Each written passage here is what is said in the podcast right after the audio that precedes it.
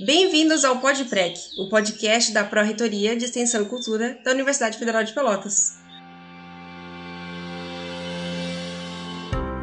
Hoje eu vou conversar com a coordenadora Ana Cláudia Faça sobre o projeto de extensão Módulos de Autoaprendizagem. Oi, coordenadora, tudo bem? Tudo bem, Gabriela. Prazer estar aqui com vocês, estar divulgando o nosso projeto, muito legal. Prazer é tudo nosso aqui da PREC. Coordenadora, você pode te apresentar e falar a tua trajetória na universidade? Sim, eu sou uma professora velha, né? Sou professora titular do Departamento de Medicina Social, estou na universidade desde 95, né? Eu sou epidemiologista e trabalho na área de epidemiologia com projetos eh, de avaliação de serviço de saúde, principalmente, e de epidemiologia ocupacional.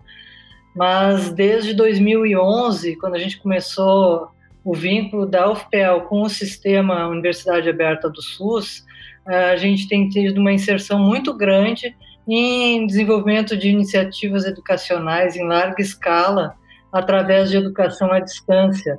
Isso tem sido muito estimulante para a gente. Então, é, a gente começou a trabalhar na rede na SUS em 2011 com o curso de especialização em saúde da família, né?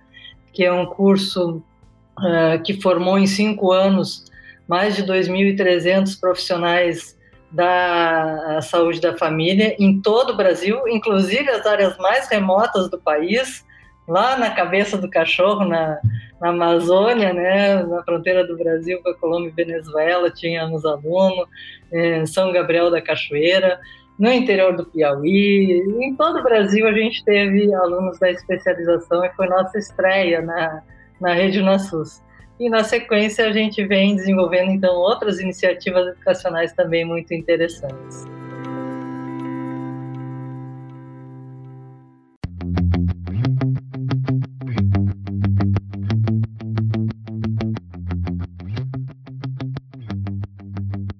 Para quem está entrando em contato agora com módulos de autoaprendizagem, como é que você explicaria o que ele é e o que o projeto faz?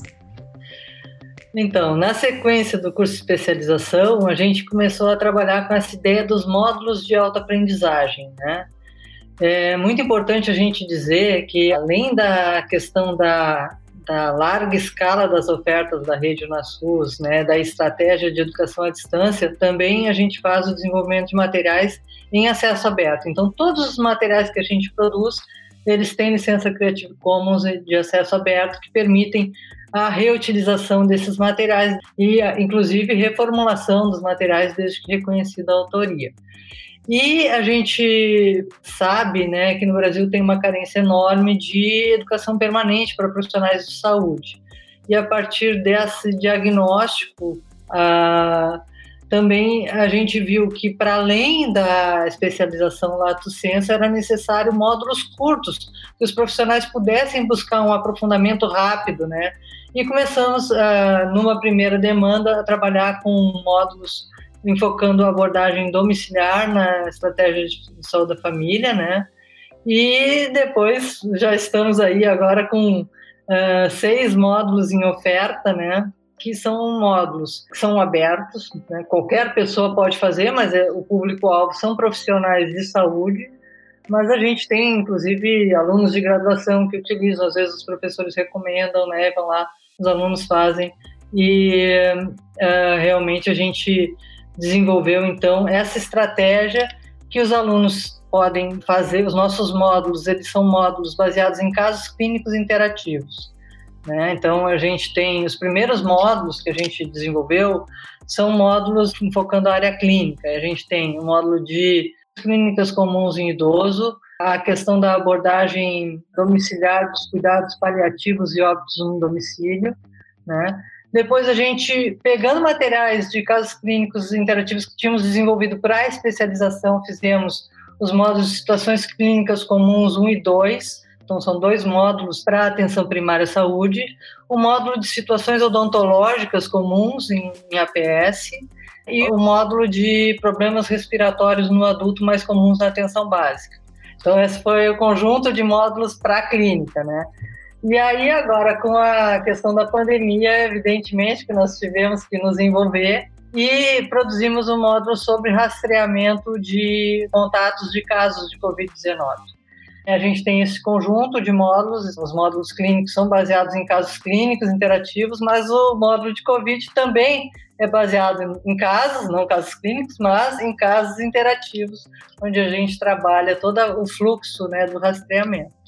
Os nossos módulos, então, eles têm essa concepção, essa abordagem pedagógica né, baseada em problemas e a gente preza muito a autonomia do aluno, propõe uma navegação não linear, a gente tem uma avaliação formativa dentro dos módulos, então os nossos módulos eles começam com um pré-teste onde o aluno vai mapear o que ele já sabe sobre o assunto e ali mesmo ele já, onde ele encontra dificuldade, tem o direcionamento de que caso clínico interativo pode ajudar a aprofundar o aluno, o assunto que ele está com dificuldade, né? Então, é, a gente trabalha com vídeos, tem vídeos de apresentação, módulo, alguns módulos têm videoaulas mesmo, e a gente usa muito, disponibiliza muito nesses módulos materiais instrumentais para a prática, são calculadoras médicas, escalas, fluxogramas, orientações para usuários que o profissional de saúde pode imprimir para usar no serviço, né, para dar uma ideia, assim, a gente fez uma calculadora no módulo de rastreamento de contatos. A gente fez uma calculadora para auxiliar. O profissional responde os sintomas que a pessoa tinha, se teve contato ou não, os exames, e com isso a calculadora define qual o momento adequado para fazer a testagem e qual o tempo de isolamento, qual o período de isolamento que a pessoa tem que fazer. Então esse é um tema que na Covid deu muita confusão, né? E que a gente foi ali no curso e tentou contribuir aí para estar tá facilitando essas definições. Então, é, o módulo ele tem esse controle de progresso e aí termina com uma avaliação somativa que é, abre um pós-teste quando o aluno completa 70% das atividades avaliativas com 70% de acertos.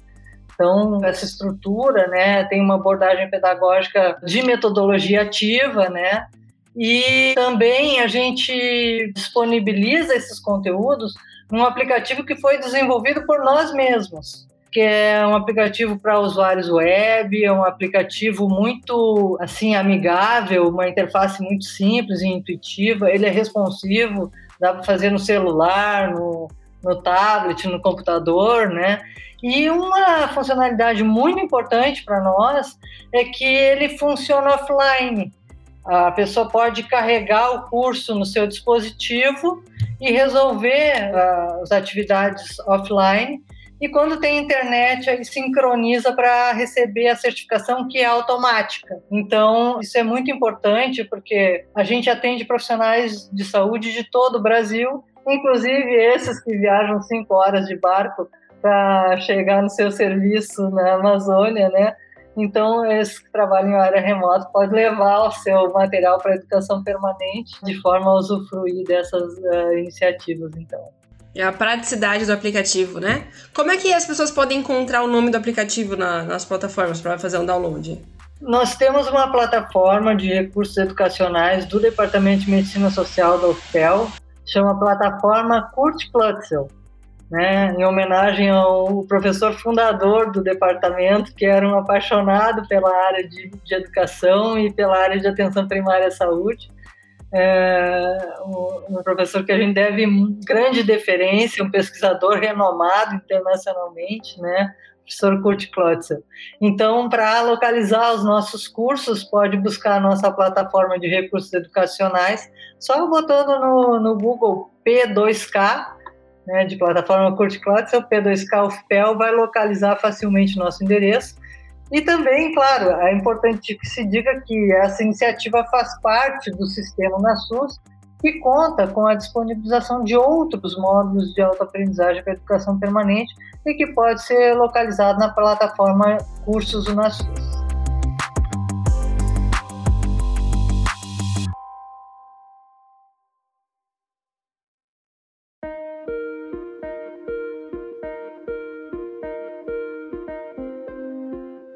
Coordenadora, a gente sabe que os projetos de extensão, eles são uma união entre a universidade e a sociedade. É, em relação aos módulos e a como o projeto se estrutura internamente, qual é o papel dos alunos na organização do projeto, assim? Então, a gente tem toda uma rede, né, principalmente com outros profissionais de saúde que atuam na autoria dos módulos, né? A gente tem alunos vinculados à universidade ou, e até a outras instituições de ensino atuando na parte de TI, né? Tanto na, na parte de uh, desenvolvimento do aplicativo, na parte de suporte dos usuários, né?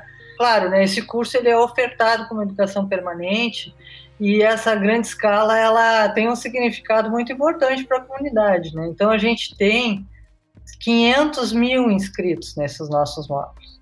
E desses 500 mil inscritos, a gente tem 100 mil certificados desde 2015 até agora. É, a gente, quando olha assim, 100 mil alunos certificados são cerca de 20% dos inscritos, isso é uma taxa de conclusão compatível com as melhores plataformas de educação à distância do mundo, com Coursera, enfim, com outras plataformas de, de educação permanente. Então, nós estamos bastante satisfeitos com a abrangência, né?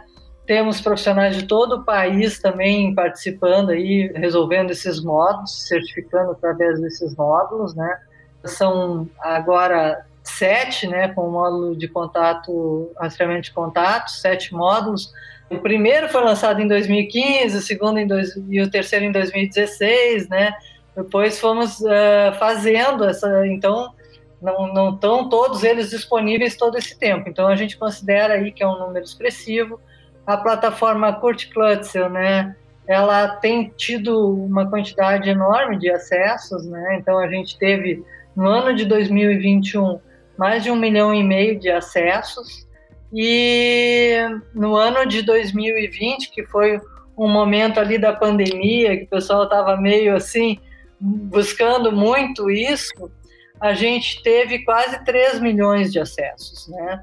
Então foi um momento assim que a gente realmente deu aquele aquele boom né, da realização de cursos.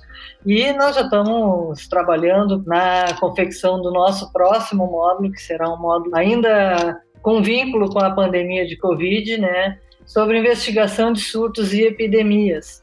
Porque a gente sabe que, mesmo que a gente esteja caminhando para uma endemização da epidemia, a gente prevê que seja uma indenização com surtos. Então, é muito importante essa formação dos profissionais de saúde para que eles sejam capazes de, ao ter um período endêmico, ser capazes de identificar eventuais surtos, né, eventuais epidemias que surjam nesse inteirinho e tomar as ações tempestivas para o controle de eventuais surtos. Então, estamos já trabalhando já com a equipe em formação para a realização do próximo ano. E tem um limite ou os módulos tendem a só aumentar? E o alcance também? É, a gente, lógico, precisa ter uma infraestrutura grande para manutenção dos módulos, né? A gente, com todas as iniciativas educacionais, o Departamento de Medicina Social aportou para a universidade quatro servidores, né? computadores servidores para poder fazer toda a gestão dessas iniciativas educacionais, principalmente quando tinha especialização, que era muito demandante de infraestrutura, né? Salas equipadas né, para webconferência, porque tivemos autores de vários lugares em todas as iniciativas. Então, tudo isso, própria manutenção dos cursos em oferta, depende da obtenção de financiamentos para projetos, né, são totalmente autofinanciados, né? Esperamos conseguir que os recursos venham para que a gente possa manter essa atividade que tem tido uma boa acolhida pelos profissionais de saúde aí que realizam a sua educação permanente e ela também é útil. Os profissionais utilizam para progressão funcional, os profissionais do Mais Médicos para comprovação de carga horária de estudo, né? Então, alguns profissionais, inclusive de pós-graduação lato senso, utilizam como uh, estrito senso utilizam como disciplinas complementares e está tendo muito sucesso nesse sentido. Os módulos, eles, eles possuem um nicho de pessoas ou qualquer pessoa que esteja é, interessado em aprender pode entrar em contato com os conteúdos? os módulos eles são abertos. Qualquer pessoa que tentar acessar vai ter que fazer uma inscrição, né, para a gente poder fazer o controle do progresso, né, e vai conseguir fazer o módulo. Mas evidentemente eles não autorizam ninguém a fazer ações que não estejam dentro dessa habilitação profissional, né? Como um livro, né? Qualquer pessoa pode ir na livraria e comprar um compêndio de qualquer coisa, mas não está habilitado a, a fazer os procedimentos mas é, qualquer pessoa consegue se certificar e eles são voltados especialmente para os profissionais de saúde os módulos de clínica, principalmente pessoal da medicina e da enfermagem, e aí temos um módulo mais focando a odontologia, né? E os módulos de vigilância, então, o de rastreamento de contatos, acho que é meio para todo mundo, assim, né? Porque todo mundo está precisando saber sobre isso, mas especialmente o pessoal da vigilância, né? É um ótimo ambiente, assim, para a formação.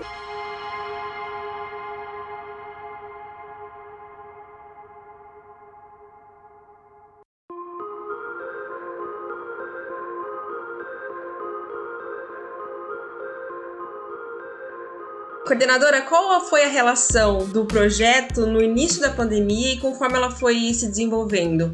Qual foram as ações que vocês fizeram dentro do módulo de autoaprendizagem? No início da pandemia, lá em março de 2020, quando a gente se desesperava de ver a divulgação de dados somente com números absolutos e o dado do dia. E nós, assim, ficávamos puxa, mas a gente não consegue interpretar o que está acontecendo dessa maneira. Hoje todo mundo já vê os gráficos consolidados, mas a gente tem ali uma iniciativa que foi para resolver essa situação lá do início da pandemia, que é a epidemia em gráficos. São gráficos interativos que permitem as comparações. Então, tem os, os dados brasileiros, a parte internacional agora a gente interrompeu, porque a gente estava com dificuldade de ter atualização diária ela segue atualizando os dados dos estados e do Brasil, né? E aí a gente tem a possibilidade de fazer a comparação, porque é interativo, tu podes escolher os estados que vão, vão ser apresentados, e também das cidades com mais de 100 mil habitantes do Rio Grande do Sul. Naquela ocasião, a gente também fez uma plataforma para estimativa de necessidade de leitos, que foi uma coisa que a gente usou lá no início bastante, e uma calculadora de necessidades de EPIs foram iniciativas que a gente fez lá no início da pandemia para atender demandas do serviço, né? Isso com a estrutura que nós tínhamos para essa questão das iniciativas educacionais. Então, a importância de ter grupos ativos articulando né, a tecnologia da informação e a área de saúde, de forma a poder rapidamente dar respostas em caso de uma emergência sanitária como essa. E a gente tem também um vídeo sobre os mitos do SUS, que é uma coisa que pode ser usada com a população. Temos um hot site sobre como fazer o combate ao mosquito Aedes aegypti. Então, são outros materiais que também estão ali disponíveis e que podem ser acessados por todos.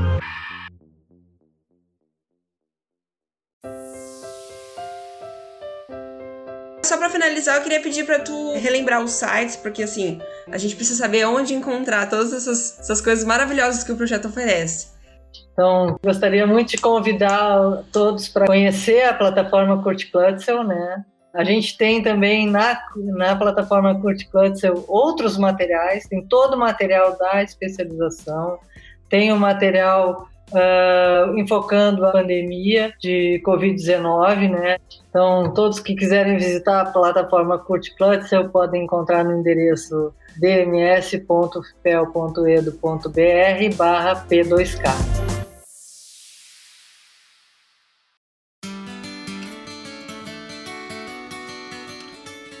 E para você que se interessou pelo projeto Módulos de Autoaprendizagem, mais um projeto de extensão aqui da UFPEL, você pode entrar em contato com eles nas redes sociais. Se você gostou desse episódio do podcast, continue nos acompanhando nas redes sociais. É Podprec em todas as plataformas de áudio. Prec UFPEL no Instagram.